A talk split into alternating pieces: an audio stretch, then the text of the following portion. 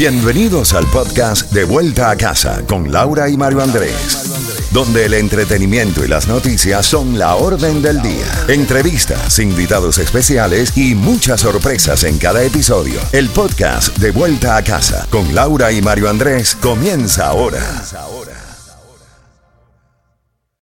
Bueno, pelotero la bola, tranqui, tranquilidad.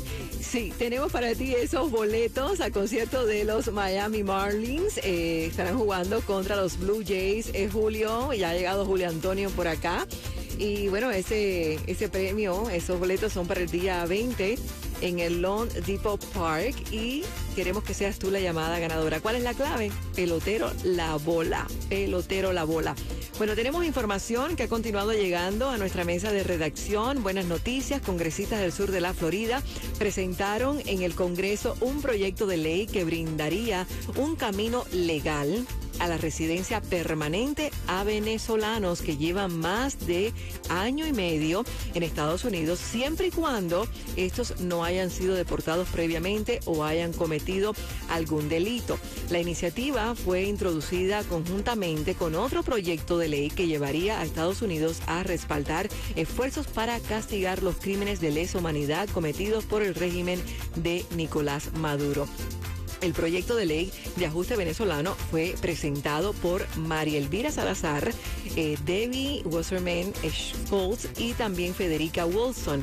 Y de ser aprobada, favorecería a ciudadanos de ese país que hayan entrado a Estados Unidos antes del 31 de diciembre del 2021, salvo que algunos de ellos hayan cometido alguna infracción. También eh, se ha dado a conocer que entre las muchas preguntas y dudas que aún rodean el programa de paro humanitario, están las relacionadas con el viaje.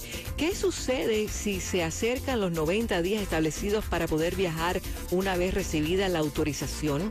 ¿Qué hacer si se presentan problemas y es imposible abordar un vuelo a Estados Unidos con ese tiempo?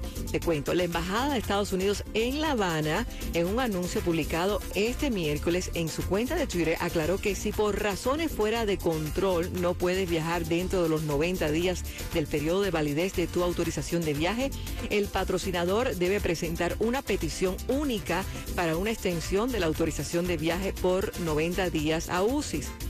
Según la información difundida, los patrocinadores deben presentar la solicitud de extensión de viaje no más de 30 días antes y no más de 30 días después de la fecha de caducidad del periodo de autorización de viaje aprobado.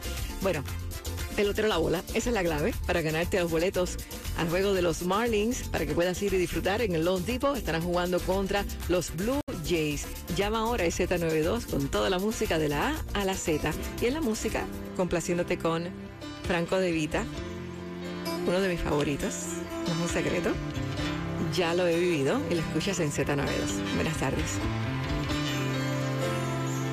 Y aquella noche caminamos juntos sin importar la lluvia.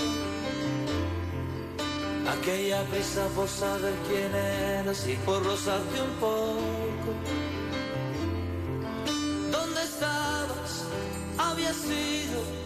Antes por ese lugar.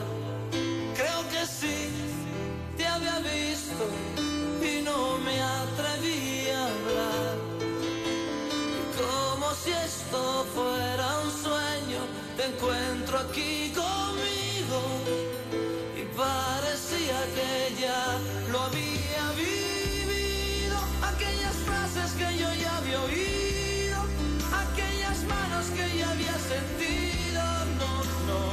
Juro que esto ya